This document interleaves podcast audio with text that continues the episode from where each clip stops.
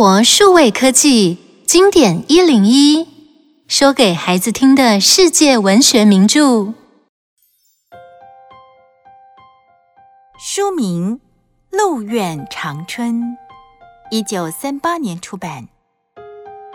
这本书的作者乔玛丽·金兰·劳林斯是一位美国女作家。这个故事是根据她所认识的一位老人的真实经历所改编的。这位老人就是故事中的乔蒂。乔蒂养了一头小鹿，但小鹿长大了，却开始破坏家里的农田。乔蒂能驯服小鹿的野性。让小鹿和人类永远相处在一起吗？让我们一起听故事吧。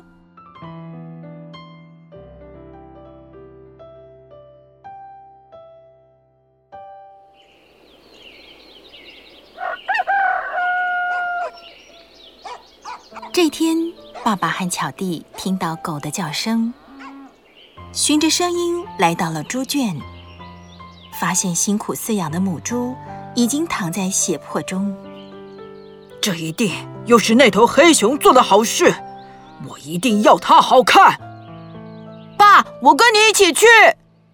好，要小心哦，它可不是一般的熊，它是只巨大的黑熊，力大无穷。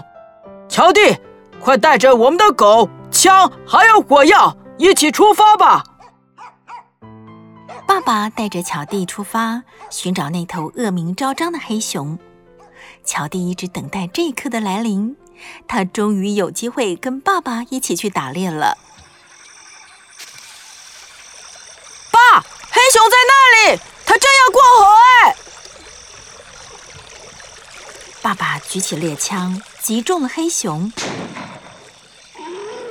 但没击中要害。爸爸想再开一枪时，猎枪却突然坏了。这时，乔蒂家的狗冲上前，一口咬住黑熊，但黑熊的力气太大了，还是让它逃走了。狗也受了伤。唉，这只狗被熊咬伤了，真是忠心的狗啊！带他回家治疗吧。哼，下次我一定要抓到那头熊。唉，可怜的狗。还好只断了一根肋骨，乔蒂，今晚跟我一起照顾这只狗吧。爸，下次再来抓黑熊时，要带着我一起哦。呵呵，好啊，儿子。不过打猎是一件很可怕的事。是啊，不过我希望能把野兽都杀光，这样他们就不会来打扰我们了。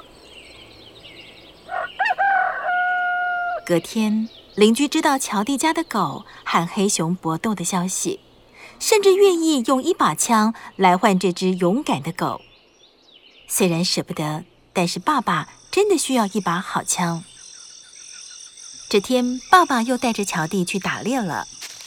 经过草丛的时候，爸爸不小心被响尾蛇咬了一口，乔蒂吓坏了，爸爸也脸色发白。这时，一头母鹿走过树林，爸爸立刻开了一枪，母鹿应声而倒。乔蒂心里觉得奇怪，爸爸怎么会在这个时候还要打猎呢？快来帮忙！爸爸要用母鹿的肝脏来吸出蛇的毒液。啊，爸，那里还有只小鹿。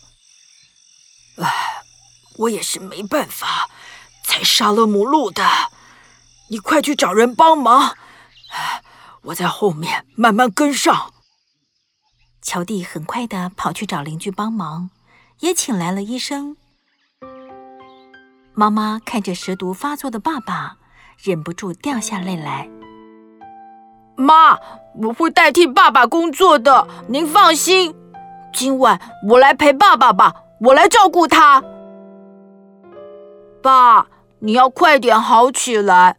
我们可以再一起去打猎，我好想再听你说打猎的故事哦。幸好爸爸很快就清醒了，乔蒂松了一口气。这时他想起了树林里那只失去了母亲的小鹿，那么小的小鹿能够独自在树林里生存吗？爸，我可以去看看那只小鹿吗？我想照顾那只小鹿。呃，好吧，跟你妈说，是我叫你去的。小鹿，小鹿，你在哪里啊？嗯，啊，你在这里呀？哎，别怕，我不会伤害你，跟我回家吧。乔蒂很高兴找到小鹿，小鹿黑亮的大眼睛看起来好可爱哦。但是妈妈看到小鹿却很烦恼，因为这么小的鹿还需要喝牛奶，要养这只小鹿实在太浪费了。但不管怎么样，母鹿都算是救了爸爸一命，在乔蒂的恳求下，还是留下了这只小鹿。从此以后，乔蒂走到哪里，小鹿就跟到哪里。乔蒂抱着小鹿，心里想。我终于有个伴了，我要一辈子都陪着小鹿。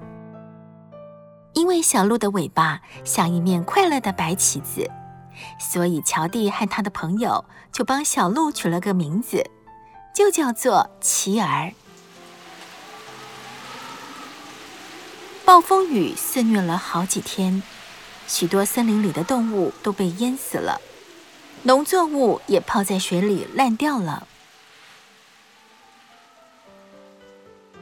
不久，森林里散播着动物的黑蛇病，动物的数量迅速的减少。一天早上，爸爸发现家里的一头小牛失踪了，地上留下一排大脚印。哼，一定又是黑熊做的好事，我认得出他的脚印。可恶，这次我一定要抓到他。爸，我跟你一起去，我可以帮你。嗯，好，我们准备出发吧。乔蒂和爸爸又一次带着猎狗追捕黑熊，他们一路追踪着脚印。突然间，狗儿在溪水下游附近狂叫了起来。好狗儿，抓住咬它！爸，他跑了。继续追，随时准备开枪。看我的厉害，这次你逃不掉了。爸爸举起了猎枪，扣紧扳机，一枪命中张牙舞爪的黑熊，终于结束了他多年来对村民生活的威胁。这一瞬间，乔蒂和爸爸愣愣地站在一旁，不敢相信他们真的成功了。哈哈，爸，我们成功了！哈哈哈哈哈哈哈哈哈哈！乔蒂和爸爸的英雄事迹一下子传遍了整个村庄，大家都很好奇，每个人都来问猎熊的经过。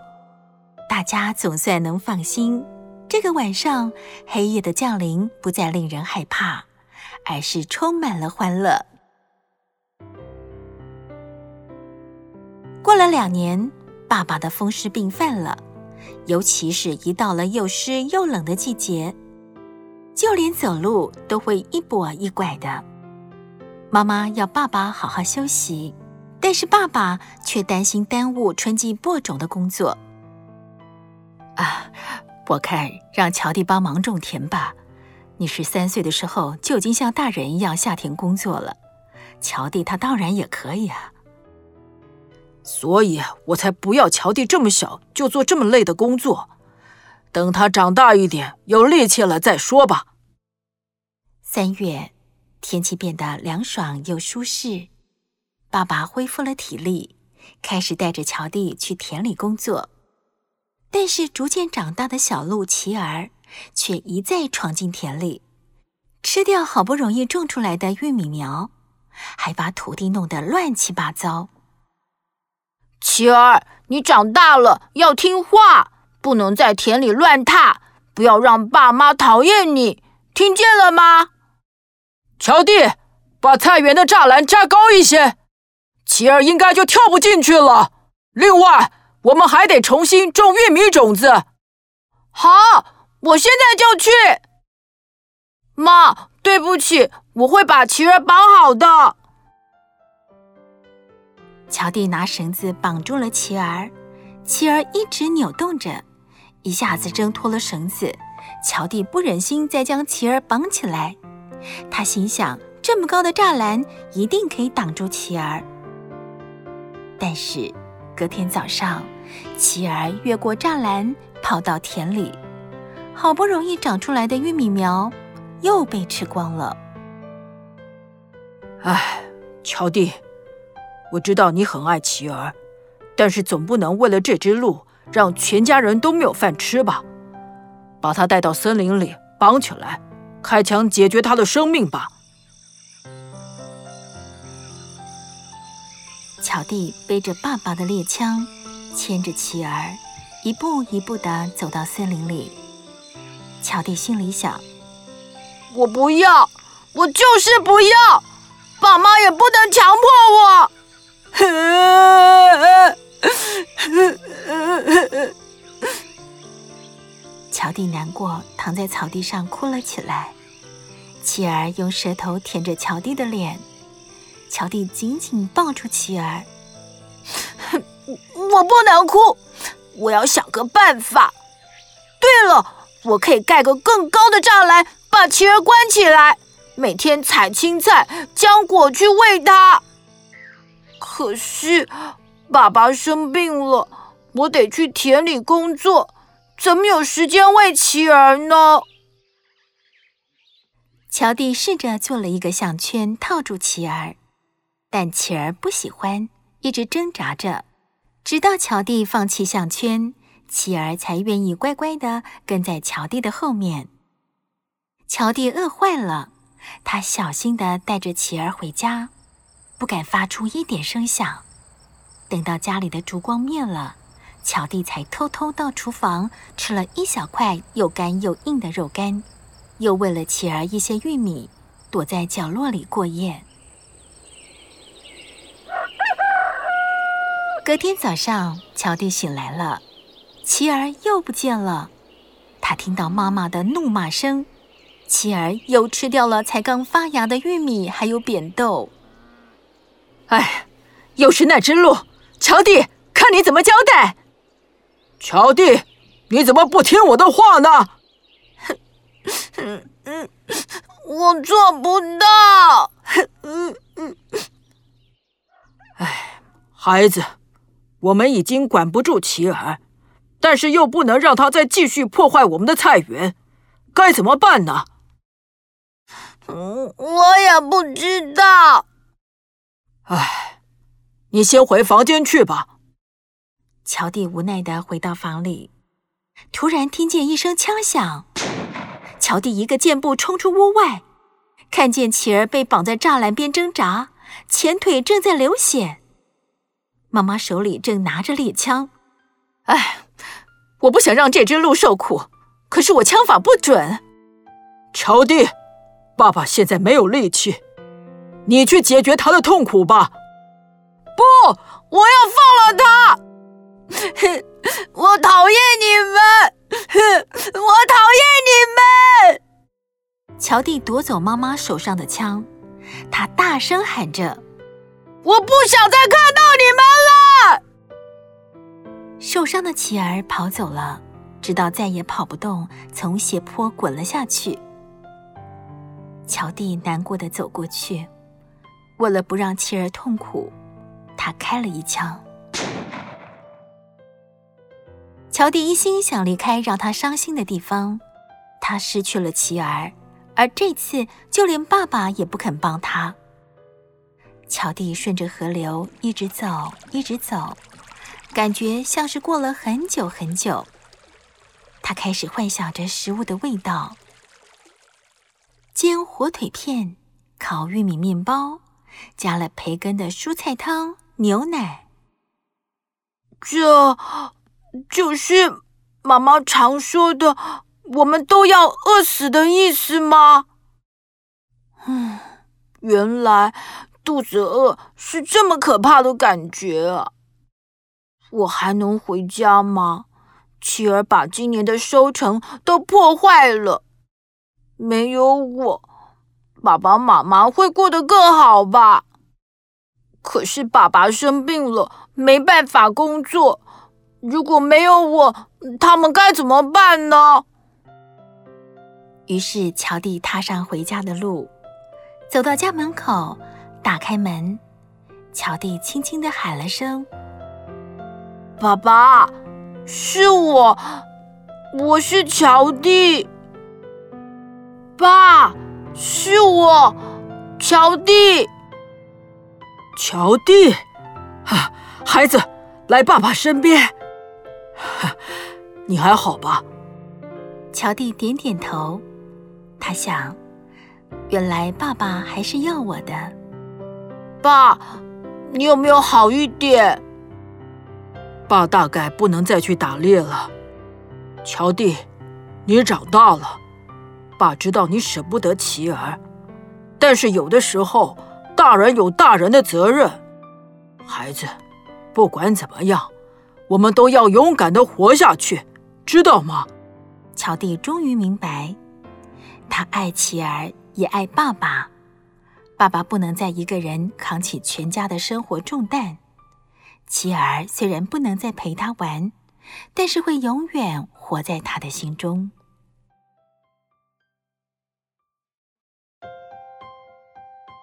想一想，听完这个故事以后，乔蒂一家人是不是有其他的方式解决小鹿琪儿所带来的问题呢？